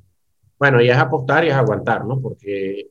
Eh, lo que hablábamos, fue, lo que hablábamos antes de, arrancar el episodio, Urbi, de que lo fácil no es comprar. lo fácil hay una tentación muy grande tanto a la subida como a la bajada, ¿no? Porque bueno, si sube de 10 a 100, estás tentado a, que, a venderla, ¿no? Hacer una ganancia enorme. Entonces, bueno, por eso es tan importante para el que invierte en acciones de empresas particulares, pues conocer la empresa, saber si esa subida de 10 a 100, esto es un arte y una ciencia, yo le digo a los estudiantes, o sea, finanzas no es una ciencia exacta ni mucho menos. Entonces aquí hay temas cualitativos y cuantitativos. Entonces, es comprar si compras una empresa, unas acciones, es entender bien. Por eso es que cuando uno entiende bien el negocio y la empresa y el CEO y todas esas cosas, uno puede estar más tranquilo, por lo menos. De que si la acción baja, eh, uno dice, bueno, el mercado bajó y a lo mejor el mercado todavía no se ha dado cuenta de que esa acción va a subir. Uno puede tener confianza en lo que está haciendo. Y hay que tener mucha paciencia también. Porque, por ejemplo, Microsoft, que es una empresa de las más valiosas en este momento en la bolsa. Eh, Microsoft también subió, salió a la bolsa en el 86, subió en los 80, en los 90 y tal, pero del año 2001 al 2016, algo así. Sí, 16 años. 15 o 16 años para esperar volver al, al, sitio en el que estaba en el máximo antes de la burbuja. Entonces, digamos, eso fue larguísimo y claro, de allá para acá ha estado subiendo, le ha ido de maravilla, pero, pero mucha gente a lo mejor, mucha gente perdió la paciencia a lo mejor y vendió. Estoy seguro que sí, 16 años es mucho tiempo. Pero otra persona que a lo mejor tenía confianza, eh, bueno, pues aguantó y tal. Y eso, por eso es que es tan importante. No, no quiere decir que eso te va a salvar de, cometer errores o de que te va a hacer millonario ni nada de eso. Pero una de las peores cosas, bueno, hablando de errores que dijimos antes, una, uno, un error grande es vender en pánico. Sin duda. Cuando hay caídas fuertes o, digamos. Cosas ajenas a, la empresa, ¿no? Y, cosas, y cosas que pueden ser transitorias también. La gente que vendió en marzo, cuando se desplomó el año pasado, imagínate, vendió a 40% de pérdida, 30%, y luego vino esa recuperación, que bueno, no, no se esperaba una recuperación de esa magnitud. ¿Habías visto algo así eh, antes, Urbi? ¿En algún mercado? De recuperación no. Sí ha habido caídas, pero la, digamos, la caída previa que fue la del 2009, 2000, eh, de septiembre de 2008 a febrero del 2009, que el S&P cayó 60% entre el máximo y el mínimo. El 2009 luego fue bueno, 2010, ahorita no recuerdo si fueron tres años, dos, tres años para Estados Unidos para volver al nivel previo, ¿no? Europa le, el, mercado, le llevó mucho más tiempo. De hecho, hasta, hasta hace poco, era que se hasta antes de la crisis de la pandemia, era que se estaban recuperando algunos mercados de Europa a los niveles previos a, la crisis del 2008-2009. Ahora, una caída y recuperación así, la verdad es que es difícil verlo. En la, el desplome de la caída del 87, el crash, que nada más duró un día, eso en cuestión de, de meses se recuperó, pues fue rápido, pero bueno, todo fue tan, fue un día nada más, 22% cayó el S&P el 19 de octubre del 87. En cuestión de tres meses ya recuperó eso, pero que es la mayor caída de la historia en un día, ¿no? Porcentual. Claro, ya, y que también a partir de eso se, se hicieron todos estos circuit breakers y todas estas cosas claro. para, evitar Mecanismos de defensa que, bueno, son controversiales porque porque, digamos, eso significa que si la bolsa cae tanto por ciento se cierra y durante el, en marzo hubo esos circuit breakers en varios países y en marzo, abril, pero también a veces la gente dice, mira, si baja de, de mil el índice van a cerrar, entonces de una vez vendo y, y, eso a veces causa más pérdida. O sea, y causa que se, que se dispare el circuit breaker innecesariamente. O sea, eso, eso es controversial. Suena que es una medida muy bonita, pero no necesariamente es útil. Ok, e, es polémica. varios estudios que hay por ahí, pues, sí. Interesante. Y Urbi, ¿qué es lo más, qué es lo que más ha aprendido? Porque bueno, esta, esta situación de verdad que ha sido atípica, como estamos hablando de 2020, 2021, más aún con todo este tema de, bueno, vimos lo de GameStop, que fue realmente una locura, ¿no? Hemos visto eh, meme coins, hemos visto todo tipo de cosas este año. Entonces, ¿qué, digamos, qué es lo que más has aprendido de las finanzas? Eh, estos últimos años, ¿no? Porque han cambiado muchas cosas. Sí, en estos años, sí, realmente en esta euforia de los mercados que hemos vivido, que empezó, digamos, hubo el último desplome, fue, bueno, previo a la pandemia, fue el de 2009, 2008-2009, luego la bolsa se recuperó en Estados Unidos, creció muchísimo en, esta, en la década pasada, y excepto 2018 que bajó un poquito y 2015 por ahí hubo otro año que bajó, pues fue una década muy buena. Y bueno, ya antes de la pandemia, pues la bolsa, la bolsa venía en alza, algunos analistas preocupados de que estaba muy cara y tal. Vino la crisis, se desplomó, vino todas estas eh, ayudas económicas y, la inyección de dinero por parte de la Reserva Federal, el, el, desplome de la tasa de interés y todo eso hizo subir la bolsa, como sabemos, los cheques también que la gente recibía, que no estaba gastando, fueron invertidos en la bolsa una parte, y la bolsa tuvo un año espectacular el año pasado, cuando, mientras que la gente estaba teniendo problemas por, por la pandemia, ¿no? Problemas económicos, eh, aunque cada país es distinto, ¿no? Entonces, eh, claro, con esa cantidad de dinero que se lanzó a la calle, pues se, se han producido, a mí, no, a mí me cuesta decir burbujas, porque a veces hay una tendencia a que cuando algo sube rápidamente o por un periodo largo, la gente dice, eso es una burbuja. Bueno, no necesariamente. A veces los precios suben y, y, están, hay razones de fondo que explican eso, pues. O sea, y entonces de las burbujas sabemos que había una burbuja cuando se desploma. Entonces, la verdad es que el concepto no es muy útil, ¿no? Es después de que se desploma que la gente dice, ah, había una burbuja. y antes, mira, yo desde el 2013 llevo yendo en Estados Unidos que, que algunas personas y tal piensan que había una burbuja y tal. Bueno, han pasado ocho años más y seguimos en esto, ¿no? Pero en los últimos años que ha habido como que mucha exuberancia, mucho dinero, tasa de interés baja, la gente, nadie deposita en el banco porque, digamos, excepto lo es necesario, pero ahorrar en el banco que no te paga casi ningún interés en Estados Unidos, pues perdió el sentido, lamentablemente, porque las personas deberían recibir una tasa de interés, pero por la crisis, pues la tasa de interés está en cero, ha llevado a excesos, pues, a excesos, y aparte está la aparición de nuevos productos y todas las criptomonedas y estas cosas que han hecho, bueno, que también han llevado una parte del público a invertir en eso, se han producido grandes ganancias. Eh, entonces es un ambiente nuevo donde, claro, cuando hay tanto dinero hay para todo eso, pues digamos, hay para nuevas alternativas, hay para, para invertir en todo tipo de, de activos, también los bienes raíces han subido muchísimo en Estados Unidos, en países de Europa, en otros países, eh, pero bueno, es una situación que, que no puede durar para siempre. Ok. podría cambiar, ¿no? Y, y, qué opinas también de estos temas que, que han sonado mucho de, de, la inflación en Estados Unidos y, ha preocupado también a los inversionistas? Eh, ¿Ves como algo que, que, las personas deberían prestarle atención? No, por supuesto, porque la, la, evolución macroeconómica de un país y de la economía mundial es una de las variables que más afectan a las valoraciones de las acciones. O sea, y en los mercados emergentes hay estudios, pues, y yo he hecho algún estudio de eso. Eh, en los mercados emergentes la, de América Latina, las variables macroeconómicas muchas veces son las que más impactan los precios de las acciones, más que incluso las de industria y las de las compañías. En Estados Unidos está más balanceado, ¿no? Pero cuando tú tienes un país en recesión en América Latina, bajan todas las acciones prácticamente. En parte porque los mercados de América Latina son, Perú es muy minero, pues, pues no son países tan grandes, no están tan diversificados. Entonces las acciones que están en la bolsa de Lima son muy mineras, también la, en Santiago hay un cierto porcentaje. Entonces, y así otros países, ¿no? Hay cierto Ecopetrol muy importante en Bogotá, pues porque son países que no son tan grandes y entonces no están tan diversificados. Entonces las variables macro son muy importantes. En el caso de Estados Unidos, eh, bueno, se, se han lanzado todos estos billones de dólares en ayudas, eh, viene un plan de 2 billones o 2 trillion en infraestructura que va a ser a lo largo de varios años, que, que bueno, se espera que se apruebe en el Congreso. Eh, ha habido aumentos de, de, los salarios en algunos estados. Entonces, todo, que eso está muy bien en principio, pero son fuerzas muy inflacionarias, sobre todo porque se está reabriendo la economía y las personas pues llevan, llevan más de un año en sus casas. Bueno, depende de, de cada estado, el confinamiento ha sido más masivo o no, pero la gente ya, digamos, imagínate tú, después de un año y con una situación económica no es tan mala, necesariamente la gente va a salir a gastar, va, a volar en aviones. Va, Hay una demanda pendiente altísima. Sí, la pent-up demand que llaman en inglés. Y entonces, eh, digamos, eso da miedo. La esperanza es que eso sea algo transitorio, de que por unos meses la, los precios, la inflación se acelere un poquito. En Estados Unidos estamos hablando de 2% al año, que era lo, lo de los últimos años, ni siquiera llegaba a 2%.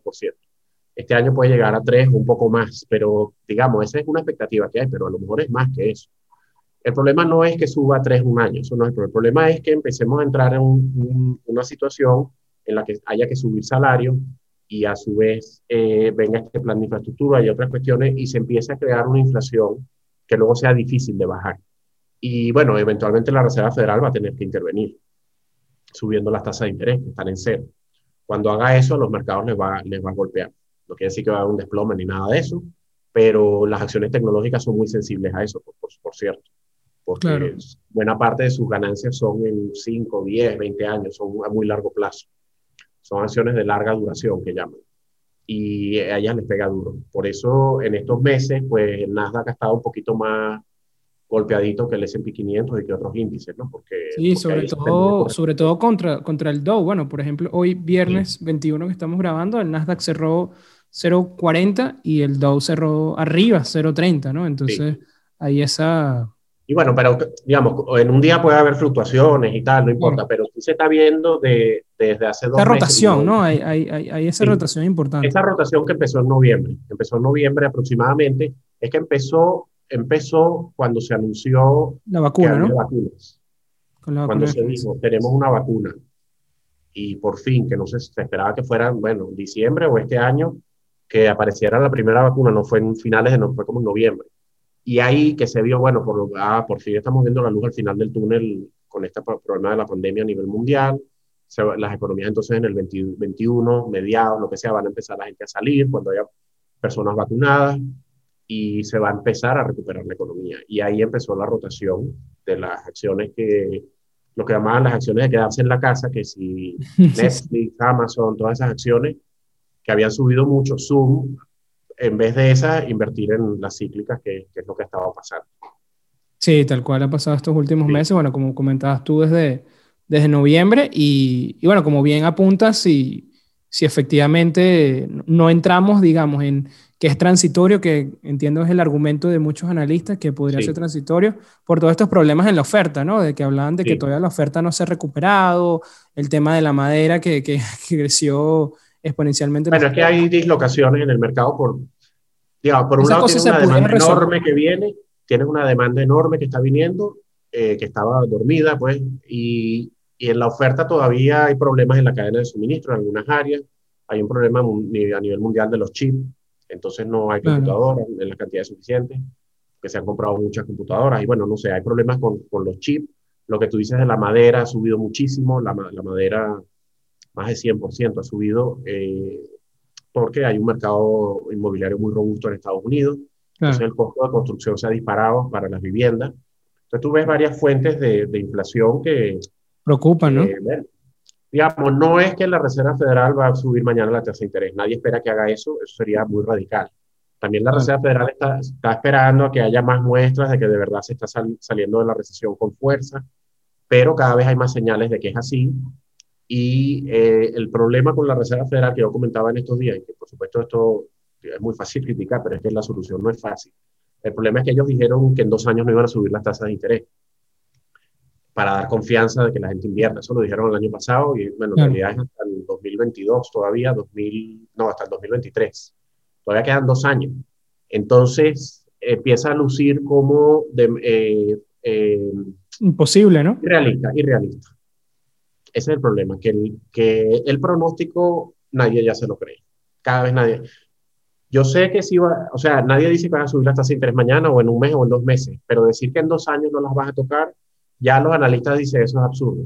Entonces, la Reserva Federal tiene que empezar, eso lo han dicho varios analistas, no estoy diciendo yo, el Arian y, otros, otros lo han dicho ya, Larry Summers. La Reserva Federal tiene, que, tiene ya que empezar a dar señales de que, de que mira, no es en dos años que, que vamos a subir las tasas a lo mejor, o, o, que en dos años vamos a estar con este, esta proyección de no subirlas, sino que va a ser antes. Empezar a lanzar esas señales al mercado.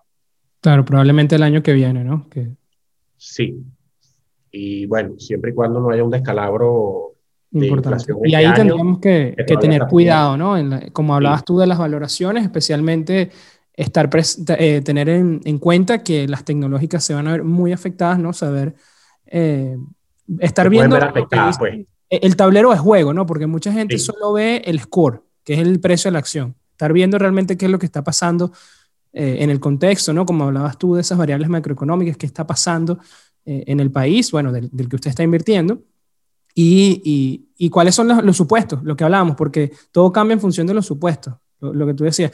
No es que no vayan a subir las tasas, no, lo que pasa es que fue que ellos dijeron que no las iban a subir hasta 2023 pero todo el mundo sabía que las iban a subir en algún momento. El tema es... Bueno, no, ese supuesto. cuando ellos dijeron eso, que fue en, medio de la crisis y luego lo, lo, volvieron a decir, tampoco dijeron en el, 2023 la subimos, lo que dijeron fue por dos años no vamos a tocar las tasas. Exacto, ese es el supuesto de la, de, la, de la, inversión ahora y está cambiando.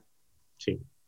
y por supuesto, ese, tampoco ellos firmaron eso en papel de que no va a pasar, eso es un, este es el mejor pronóstico que estamos dando en este momento. Es, un es el mejor pronóstico, sí, que estamos dando en este momento, pero bueno, la, apareció la vacuna, la recuperación va a ser, está siendo extraordinaria eh, todavía hay un cierto desempleo que se espera que se cubra en Estados Unidos, pero ahí, ahí también empieza a haber problemas, ¿no? Porque supuestamente todavía falta recuperar, no sé si son 8 millones de trabajo, de, puestos de trabajo, y están, para las empresas está siendo difícil conseguirlo. Entonces están teniendo que subir los sueldos. A Bank of America, una cantidad de empresas han subido los salarios mínimos en tiempos recientes y aún así le está costando conseguir eh, empleo. Entonces, a lo mejor, bueno, un argumento es que alguna gente todavía, dependiendo del estado, está recibiendo los cheques y no tiene mucho atractivo de salir a buscar trabajo, pero entonces hay que cortar a lo mejor ese cheque si ya hay oportunidades de trabajo. Pero puede haber ahí unos cuellos de botella si no aparecen los empleados que se necesitan para esta demanda grande que está viendo la economía. Ok, eso definitivamente eso le voy a, le voy a echar un ojo. Y Urbi, no te pregunté, lo mencionamos por encima tu opinión o eh, qué has visto con el tema de, las criptomonedas. Sí te noté un poco preocupado con la exuberancia, pero mm, en general has visto algo positivo, algo que te haya gustado de, estos mercados. Bueno, la, digamos, yo no he, no he, hablado mucho de las criptomonedas en general, en Twitter y eso, no, la verdad es que no he querido hablar mucho de eso. Y okay. Porque, pero no, bueno, es porque en parte, bueno, sí te voy a decir, la verdad es que eh, me, me, ha llevado un tiempo entenderlas. Y eso por ser generoso conmigo mismo, porque no te voy a decir que las entiendo completamente todavía. okay. Pero lo que, lo que, más allá de la parte tecnológica, que es otro tema, pero dos cosas aquí. Uno, toda la tecnología blockchain, eso los expertos dicen, eso es muy positivo eh, para hacer una cantidad de transacciones a futuro. Ya se está usando en el mercado del arte, es una maravilla. Eh, poder tener un récord de quién, quién fue el que tuvo la obra, eh, cuál fue la otra persona que la tuvo, de una manera inviolable, segura. Eso es una maravilla y una cantidad de desarrollos de, de fintech que llaman, que están saliendo de ahí, eso es una maravilla. Ahora, las criptomonedas específicas, que si Ethereum, que si Bitcoin, etcétera. Bueno, digamos, eso surgió y el problema que ha habido para muchos, muchas personas, incluyéndome, es entender cuál es la fuente de valor que hay ahí. Porque eh, está bien que se puede usar como un medio de pago, eh, eh, ha sido una, una, una, inversión muy buena para los que lo han hecho, a pesar de que ha caído sustancialmente en las últimas semanas, días. Pero al final del día es, es un mundo en el cual, o sea, ¿cómo te digo yo? Una acción, ¿por qué una acción vale? Bueno, porque ahí tú tienes unos flujos de caja proyectados. Una acción es un pedacito de la empresa que te van a dar, que va a ganar unas utilidades y te van a dar un dividendo. Por lo tanto, eso, eso vale el valor presente de todo eso. Hay un valor ahí intrínseco. ¿Por qué vale un bono? Bueno, porque me van a pagar unos intereses. ¿Por qué vale un inmueble? Bueno, porque lo puedo habitar y además se puede alquilar. ¿Cuál es la fuente de valor de una criptomoneda? Bueno, entonces ahí es donde no hay unos ingresos esperados, no hay, eh, no hay nada de eso. Entonces, la criptomoneda vale en la medida en que las demás personas piensen que está bien vale. La confianza, ¿no? Claro. Entonces, eh, por mucho tiempo, digamos, eso es como difícil de aceptar. Y, pero ya han pasado años, ahí siguen, suben, bajan, no sé qué, en el largo plazo han subido muchísimo. Eh, y bueno, y ya los inversionistas institucionales han estado empezando a invertir fuertemente en algunas de esas criptomonedas. Entonces, a lo mejor se está llegando un momento en el que, claro, uno nunca va a decir que ya superamos tal etapa. Está llegando un momento en el que, bueno, hay una cantidad de inversionistas que confían en ese vehículo. Lo que pasa es que tiene unas fluctuaciones de precio tan brutales que inevitablemente se convierte en un activo muy especulativo. Porque nadie puede decir, digamos, el que compró hace cinco años hizo una fortuna excelente, pero ¿qué haces ahora? O sea, bueno, a lo mejor sube, probablemente suba, yo no sé qué va a pasar, es muy difícil saberlo. Pero además de que es difícil de saberlo, tú sí ves que se echan unas fluctuaciones enormes. No sé si cuando entren los institucionales, no, no hay razón para que, para que eso cambie, pero que haya esas fluctuaciones de 10 mil dólares en un día y cosas así. Sí. Pero al final el valor que tiene es el que le dan todas las personas que están en esa comunidad. Claro, eh, oferta y demanda. sigue, se mantiene, bueno, pues excelente, no sé qué decirte, pero, pero tú ves que al final le falta ese soporte, pero digamos, es un mundo nuevo. O sea, yo tengo que estar abierto a tratar de entender eso, aunque me cueste. Claro. Y, y, y, por ahí también vienen entonces los NFT, que, que, como yo estudiaba bastante el mercado del arte desde hace mucho tiempo, pues, pues también los estoy empezando a, estudiar, porque independientemente de que me gusten o no, de que me parezca una buena inversión o no, eh, yo tengo que entenderlo, pues como, como profesor de finanzas y como persona investigador, pues que, que, que, hace, que hace investigación y análisis, tengo que entenderlo. Y he estado leyendo bastante de NFTs, que son los non fungible tokens estos, que son, tienen que ver con la tecnología blockchain que llamamos y que, y que, bueno, digamos, hay varias modalidades y yo no me considero experto, ni mucho menos, pero lo que he ido leyendo, eh, digamos, te, lo que representan, hay varias posibilidades, pero lo que representan es una prueba de que tú eres el dueño de una obra de arte digital, que en muchos casos hay varios tipos de arte digital, pero eh, lo que el auge que ha habido últimamente se refiere a, bueno, a obras que son básicamente archivos JPG. Entonces, este es un certificado en la cadena blockchain, por decirlo de una manera, que dice que tú eres el dueño de esa, de esa, de esa obra JPG. Claro, es como una firma digital sí, que, tenga Por supuesto, la primera reacción es, bueno, pero qué, si cualquiera puede tener, es una JPG, eso ni siquiera, yo la puedo tener en mi computadora, tú la puedes tener en la tuya, es la misma calidad, no, ni siquiera la tuya. ¿Para qué, ¿para qué voy a pagar tanto por eso? Entonces, tú, el que tiene, si una obra es una, una, un archivo, una imagen de JPG, esa la puede tener cualquiera. Entonces, no es como, qué sé yo, la Mona Lisa que está en el Louvre en París, esa, es la que ¿Cómo la replica y si alguien imita una, bueno, va a ser distinta, no va a ser la misma que hizo Da Vinci, imposible. Entonces, pero esta sí, el JPG lo puede tener cualquiera. Esto lo que dice es que tú eres el dueño de ese JPG. Entonces, y hay otras modalidades de arte digital. El arte digital, por cierto, tiene décadas, ¿no? Tiene hace muchas décadas que empezó, pero con esta modalidad de blockchain y esta característica, eso es algo que tiene pocos años. Aunque tampoco es de este año, por cierto, viene, tiene como cinco años o más los NFT, algunos de ellos. Okay. Entonces, bueno, digamos, claro, entonces la gente está dispuesta a pagar por un token eh, que dice que tú eres el dueño de ese JPG. No, sé, no quiero decirlo, espero que no suene ridículo, pero más o menos eh, eso es lo que quiero decir. Espero que no se moleste a alguien. Ahora, el problema está, no el problema, pero si fuera que la gente paga 100 dólares por eso, 200 dólares, qué sé yo. Ahí no habría Pero hace un mes, en Christie's, dos meses, se vendió una obra de estas NFT de un artista de estos, un artista de internet, Beeple, se llama él. Se vendió por 69 millones de dólares.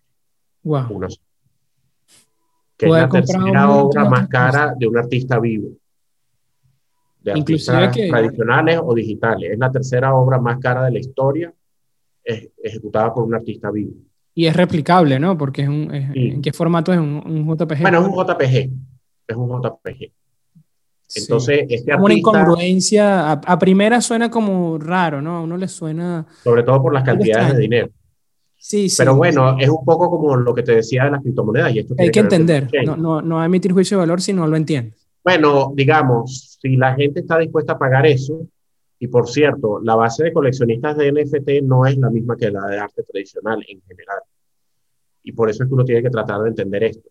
Las personas que han participado en el mundo de arte tradicional de toda la vida, de esculturas, pinturas, etcétera, no están comprando NFT, sino ahora, porque ha habido este boom y tal, entonces piensan que tienen que tener en su cartera y tal, pero los que habían estado detrás de esto comprando eran muchas personas que habían hecho dinero con, con criptomonedas, personas que están en el mundo de las criptomonedas, pues. Claro, de esa tecnología, no, no tanto del sí, arte. Han sido, para ellos es lo más normal del mundo y se sienten cómodos y han sido los principales compradores. O, claro, entienden o lo que está detrás, entienden cómo funciona.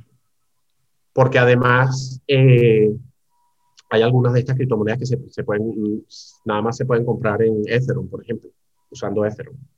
Entonces, no, hasta por ahí ya tienes la, la tienes que usar ese vehículo para, para poder pagar eso. Bien, bien. Y entonces, de forma resumida, ¿qué, qué consideras que, tendrías, que tendría que cambiar como para involucrarte un poco más con las criptomonedas, Urbi? Un tema de regulación, un tema de, de, contracción de volatilidad, ¿no? Si no me equivoco, que nos hablabas, ¿qué es lo que más te hacía sentir incómodo esa variación en el precio? Mira, no, o sea, yo no sé, que, no sé si tiene que pasar algo para que yo me sienta más cómodo. Ok. Eh, porque yo me siento cómodo con las inversiones que yo hago ya. Claro, al final invertir Ahora, como te digo, la tecnología de blockchain llegó, llegó para quedarse y eso es una revolución en el mundo de las finanzas. Eso es una okay. revolución en el mundo de las finanzas. Hay que, hay que saber, hay que conocerlo. De, y aparte de las criptomonedas, también está la posibilidad de invertir en acciones de empresas dedicadas a ese mundo, como Coinbase, que salió hace poco, y, y, y, yo no voy a estar recomendando aquí absolutamente ninguna inversión específica. no, no, no. Menos. Pero bueno, hay empresas que se dedican a, a, a, a diferentes partes de, de, todo el blockchain y, y, con valoraciones altísimas también y tal. Esa es otra manera de invertir en criptomonedas. Indirecta, que además hay que estar con cuidado porque a veces suben la criptomoneda y esas bajan, o sea, la, ni siquiera tienen una correlación altísima, ni mucho menos. Sí, son, son complicadas, pero bueno, es interesante eso que rescatas, que es toda la generación de empleo, de, bueno, de nuevas cosas que ha generado esta revolución, ¿no? Hay, hay, hay sí. nuevo tipo de activos, hay nuevo tipo de empresas, hay nuevos trabajos, eh, nuevos mecanismos también de este tema del arte, ¿no? no, no mecanismos de, de intercambiar eh, valores, bueno, ya no solo medios de pago, sino eh, arte. Entonces, creo que, como dices tú, sería un error simplemente ignorarlo porque lo desconocemos. Creo que hay que dedicarle su tiempo a, a bueno, que, está, que, que, busca, ¿no? Que trata de hacer todo, todo esto. Y bueno, Urbi, ya... De todas maneras, de, sí, una cosita sí. más, de, bueno, un detallito, pero de los NFT, esto, que parece muy revolucionario y lo es desde el punto de vista de blockchain, que al final tú lo que estás comprando es, un, es como, o sea, lo que, te, lo que estás comprando es un certificado que tú dices que eres el dueño de ese JPG, por decirlo de la manera más rupestre. Pero, y a lo mejor a partir de ahí puedes sacar unos copyright, porque esa imagen eh, sacas camisas, qué sé yo, merchandising, y, o sea, algún valor puede tener eso a lo mejor. Claro. Es difícil justificar 69 millones de dólares, pero... Eh, Bastante. Pero ya el mundo del arte es muy complejo eh, y del mercado del arte y más en del arte conceptual, que es un tipo de arte muy especial que surgió en los 60, 70. Y ya ha habido, los especialistas dicen, pues ya en el pasado, hace, imagínate tú, hay un artista francés que era Yves Klein, que en el año 59 creo que fue, él, él, él hizo unas obras de arte que prácticamente se parece a esto un poco, en el sentido de que él hizo una exposición en la, que en la galería, digamos, no había ninguna obra de arte. Entonces él, él, te, te decía que te estaba vendiendo como quien dice esa pared blanca que está ahí. Y te daba un certificado y tú tenías que pagar en oro una, eh, una cantidad de dinero en oro. Por esa pared. Y te daba un certificado de, de, de, de autenticidad ahí, o una firma ahí de que eso era, eso era tuyo. ¿ves? Entonces la gente ya ahí estaba pagando por algo etéreo, por decirlo de una manera, estabas pagando por algo etéreo. Además eso, luego... El cambur y, eh, el, y el tape. Eso, sí, ese tipo de obras. Entonces, bueno, ahí por lo menos hay un cambur, pero Yves Klein vendió nada, vendió la nada, pero te dio un papel ahí y bueno, había... Lo vendió. Para ir al Sena y tal, que no, no voy a explicar ahora, que no me acuerdo exactamente, pero pero ya ha habido ejemplos así, ya ha habido ejemplos así de personas que por un papel al final, que, que casi nada, estaban dispuestos a pagar grandes cantidades de dinero. Entonces, cuando uno ve esto de los NFT, bueno, digamos, ya hace 62 años pasó algo parecido. O sea, no es nuevo. ahora es, esta, actitud. esta exuberancia, ¿no? Que podría robarte la palabra ahí. Mira, ahora voy a aprovechar, normalmente hacemos las preguntas de, de, del público al final, pero esta la hace Carlos justamente sobre los NFT y él quería saber dónde podía uno asesorarse sobre estos temas, ¿no? Y también eh, del tema del arte, él quería saber cómo podemos valorar el rendimiento de una obra de arte. Bueno, eh, vamos a empezar con la segunda porque he trabajado mucho más eso. El, eh, digamos, las obras, el rendimiento de invertir en arte es mucho más complicado de calcular que el rendimiento de invertir en acciones, para empezar. Porque una acción de IBM es igual a otra de IBM, una acción de Apple es igual a otra de Apple, y bueno, pues ahí, a partir de ahí, pues tú haces un índice de precio con el precio de cierre de cada día o, o lo que tú quieras, y está el S&P 500 y todo eso, hay liquidez diaria eh, por cada segundo, entonces tú puedes ver el rendimiento con muchísima facilidad. En el caso de una obra de arte, todas las obras de arte son distintas, excepto las que cuando a veces que hay un artista que hace varios múltiples, pero en general son distintas, se transa una vez cada 10 años, entonces hacer un índice es muy complicado y sujeto a error.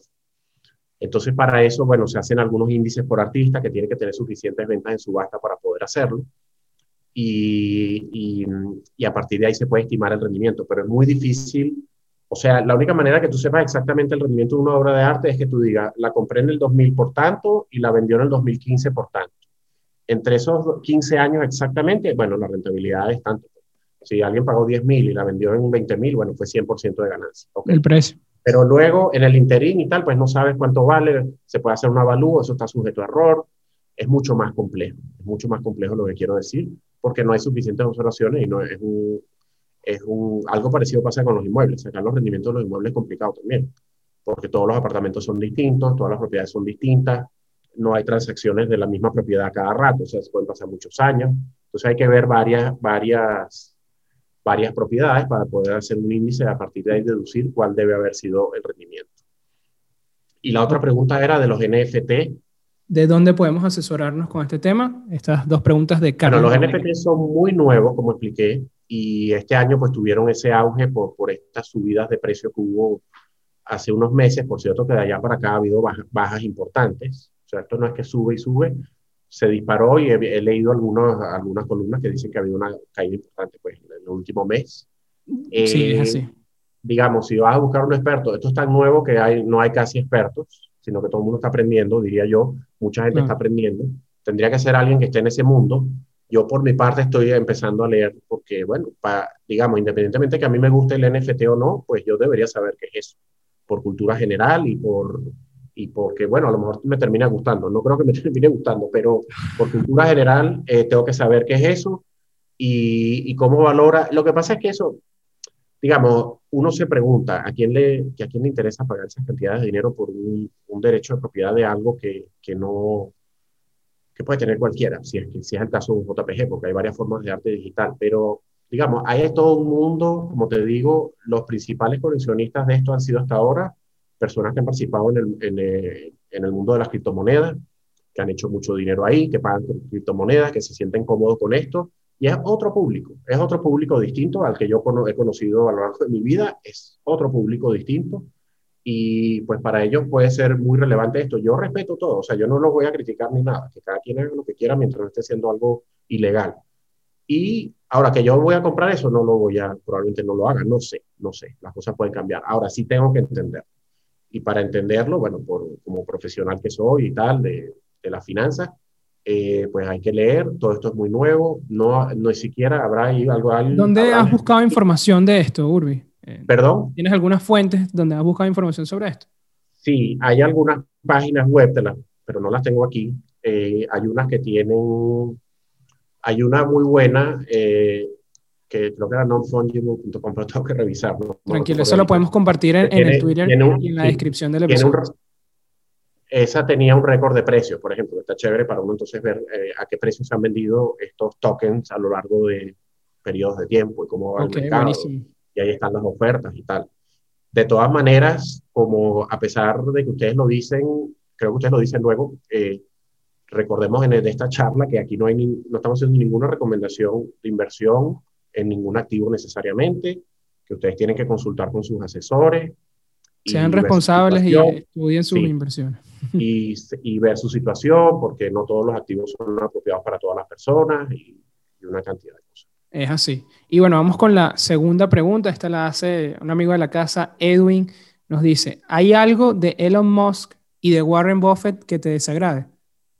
O varias cosas. wow. No sé, bueno, no sé qué decirte. De Buffett, la verdad es que Warren Buffett es una persona que uno admira y la verdad es que muchas personas admiran. Yo creo que es difícil de conseguir algo. Tiene 90 años, sigue trabajando, ha sido tan exitoso en el mundo de las inversiones. No, y la humildad. Su estrategia a largo plazo, humildemente, más o menos algo de eso es lo que yo trato de hacer.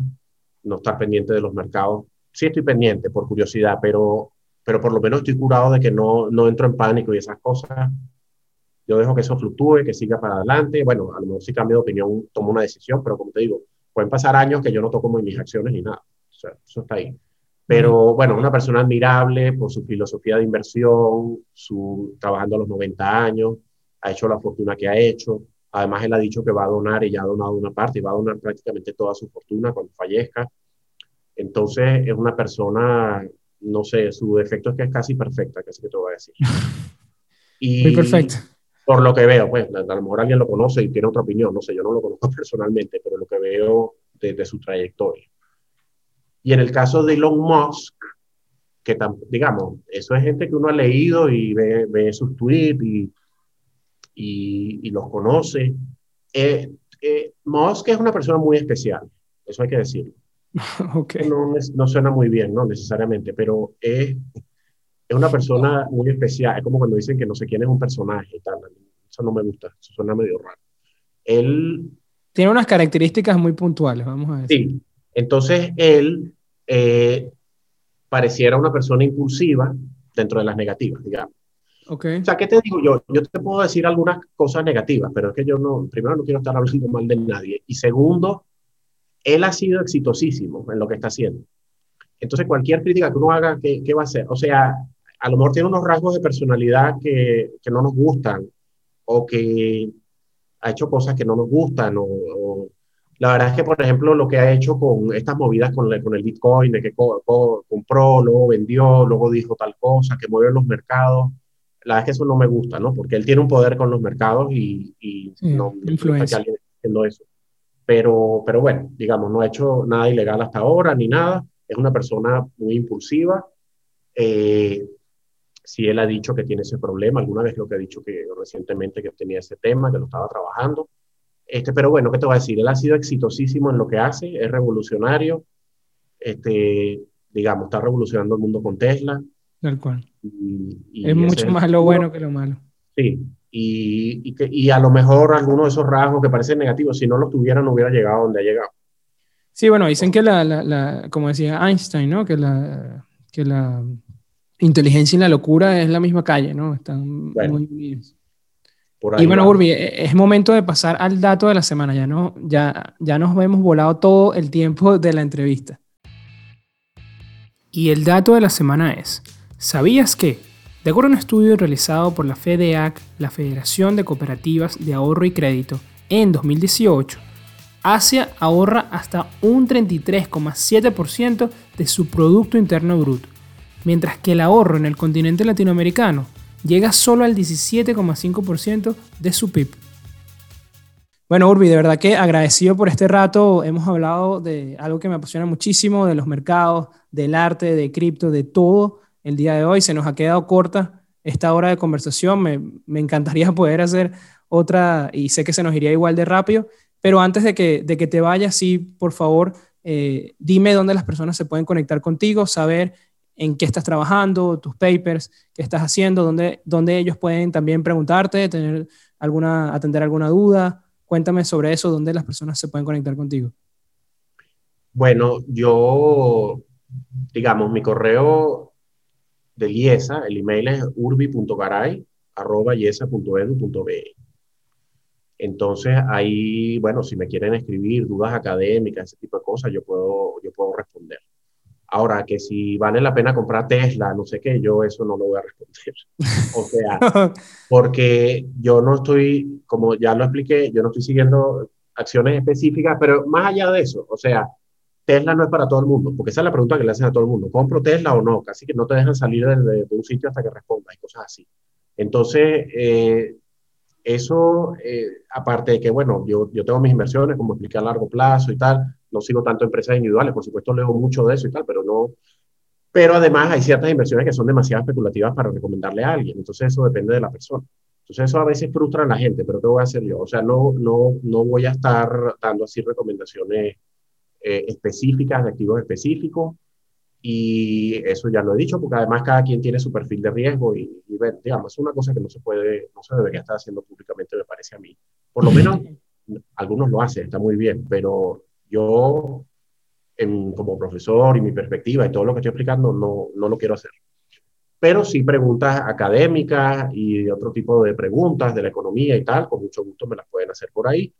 Y la, de las redes sociales, yo tengo LinkedIn, pero no lo uso mucho tengo Facebook, es más personal, pero tampoco ya, ya estoy como cansado de eso. Y em, Twitter es la que estoy usando, básicamente. Entonces, bueno, por ahí interactúo bastante. Lo que pasa es que las redes sociales llevan, quita su tiempo, ¿no? Entonces, claro. Uno tiene también, esa es otra, otra lección, ¿no? De no pegarse demasiado, porque el día sigue teniendo 24 horas y cada vez tenemos más fuentes de atención de, más canales de televisión, más Netflix, más, más redes sociales. en, Twitter te pueden conseguir en eh, arroba urbigaray. urbigaray. Arroba urbigaray, Perfecto. Bueno, eh, bueno, iba a decir, bueno, Twitter. Bueno, Urbi, gracias eh, de verdad. Y última pregunta, último comentario que quisiera saber antes de, de, que nos tengamos que despedir es si tienes alguna recomendación final para los nuevos inversores. Bueno, digamos, uno eh, uno, uno puede aprender mucho leyendo y estudiando, eso es altamente recomendable, y estudiando, ya sea la carrera o una maestría o curso, eso es muy importante. Por supuesto, uno también tendrá que aprender en la práctica, cometiendo errores, porque nadie... Y en la bolsa no existe una persona que no haya cometido una cantidad enorme de errores. Eh, el mismo Buffett que hablábamos antes, o sea, él ha pasado por algunas crisis en las que casi quiebra, ¿no? en la del 70, bueno, no quebrar, pero sí unas pérdidas. Importante. En la crisis del 74, 73, cuando la subida de los precios del petróleo cayó más de 50%. En la crisis financiera también fue muy fuerte la caída. O sea, si él hubiese sido adivino, hubiera vendido todo antes, eso, pero es que él ni siquiera quiere ser adivino de eso porque él sabe que eso es impredecible casi. Entonces, eh, va, uno va a cometer errores. Ahora, por eso es importante a lo mejor, cuando uno está empezando, no colocar tanto dinero en la bolsa, si, si es que alguien lo tiene sino empezar, empezar de a poco. Porcentaje, un pequeño porcentaje, ahí ir probando y tal, eh, ir aprendiendo y si es que alguien quiere tratar de comprar acciones eh, para ganar el mercado y tal, cosa que es muy difícil, como yo ya he dicho en una cantidad de, de tweets y cosas. Si no, no es decir imposible. sí, sería invertir en ETF y dejar eso ahí a largo plazo. Todo esto con la perspectiva de que alguien invierte, la idea de invertir puede ser de alguien que a lo mejor quiere invertir para tener para una inicial de un apartamento, qué sé yo. Si tú vas a invertir a corto plazo, la bolsa no es el lugar porque puede, puede agarrarte una caída fuerte y no vas a tener el dinero. Esto es pensando a largo plazo, para el retiro, ese tipo de cosas. Y bueno, a lo mejor en el camino usas ese dinero para otra cosa, no sé. Pero en esa inversión de largo plazo, pues no dejarse llevar por la que si subió compro y si baja pierdo porque estoy en pánico. Eso es lo peor que puede hacer una persona. Al final, quien se deja llevar por las emociones termina siendo generalmente lo peor, que es vender en lo más bajo y, comprar en lo más alto. Es increíble eso. Es tan así que hay inversionistas de, toda la vida, pues que se han dedicado a tratar de buscar inversionistas, eh, ¿cómo los llaman? Inexpertos, para ver qué hacen ellos para hacer exactamente lo contrario. Entonces, esos inexpertos, a través de las cuentas de inversión y tal, se puede ver lo que están comprando es para hacer exactamente lo contrario. Porque los inversionistas inexpertos, que van a ser casi por definición los que tienen poca experiencia en el mercado, se pueden llevar muy fácilmente por comprar justo en los momentos más altos y vender en los más bajos en pánico. Entonces, eh, no, no caer en esa... Bueno, por eso es que no puedes poner tanto dinero. Si pones mucho dinero y no sabes lo que está pasando y la bolsa baja, vas a decir, mira, ya he perdido la mitad, no quiero perderlo todo, lo vendo. Eso es muy fácil, eh, muy natural. Si lo que tienes son excedentes, bueno, pues tienes que, que aguantar. Pues claro, la primera vez que hay una caída, eh, o sea, la gente le lleva tiempo. Pero tienes que vivirlo también, tienes que vivir la práctica sin duda para, porque se dice muy fácil no vendas en la caída. Claro, claro. Cuando no tienes nada, por ejemplo, tienes que vivir esos eventos para entenderlo. Y excepto por el desplome de marzo pasado, que se recuperó rápidamente, eh, la bolsa lleva 13 años subiendo, prácticamente 12 años y entonces la gente se acostumbra a que eso nada más que sube y tal. Y no ha habido una caída larga y prolongada en 12 años. Y ni siquiera la de hace 12 años fueron 6 meses que luego se empezó a recuperar. Pero entre el año 68, algo así, y el 82, creo que la, tengo que revisar, o sea, entre el 68 y el 82 en Estados Unidos, o sea, la bolsa bajó y tuvo que esperar desde el 68 hasta el 82 para volver al mismo nivel, 14 años. Y eso en términos nominales. Si descuentas la inflación, hubo que esperar más años todavía. De la caída del 29 hubo que esperar 20 años para volver al mismo sitio. O sea, cuando vienen periodos malos, hay que tener bastante paciencia y un horizonte largo. Y hay que preparar esos escenarios también negativos, ¿no? No, todo, no todo lo que brilla es oro, como dicen, no todo siempre se mantiene hacia arriba y en las cosas malas también pasa. Y bueno, eso ha sido todo por el episodio del día de hoy. Como dije antes, Urbi, agradecido por tenerte aquí en el programa. Eh, de verdad que, que, bueno, eres una referencia para, para, muchos de nosotros que estamos aquí en el mercado de, de acciones, bueno, que estamos aprendiendo, eh, especialmente los que estamos aquí en Caracas, que, bueno, muchos hemos crecido y eh, estudiado con tu libro, que no lo mencionamos, ah, ¿no? De, de, tu libro de finanzas, bueno, para muchos inclusive es, es, considerado una Biblia, entonces, bueno, tenerte, tenerte el día de hoy con nosotros es, es realmente un orgullo y, y, bueno, que nos hayas dado unas lecciones importantes por eso te, te, dejamos hasta un poco más del tiempo promedio que solamos, ah, bueno. hacer. No, muchísimas gracias. Aquí pudiéramos estar horas hablando, pero bueno. Yo creo que sí, yo creo que, sí. Va a cansar. sí. bueno, Networking de Ideas, donde los buenos conocimientos se conectan. Ya saben que si están viendo desde YouTube, no olviden darle like a este video, que venimos con nuevos cursos para prepararnos justamente con la educación financiera en los mercados de capitales, en nuestra página web y en nuestra página de Instagram, Networking de Ideas, también pueden tener información sobre bueno, las nuevas cosas que se vienen y nuestra página web myval-u.com también eh, está toda esa información disponible. Así que bueno, nos vemos el próximo episodio, la próxima semana. Y bueno, cuídense, ya saben, invierten responsablemente, ya saben que nada de lo que hablamos Urbi y yo el día de hoy es recomendación de inversión de ningún tipo, solamente para ser usado para eh, propósitos educativos y bueno, de entretenimiento. Así que inviertan sanamente y con responsabilidad. Hasta la semana que viene. Chao, Urbi. Chao, muchísimas gracias.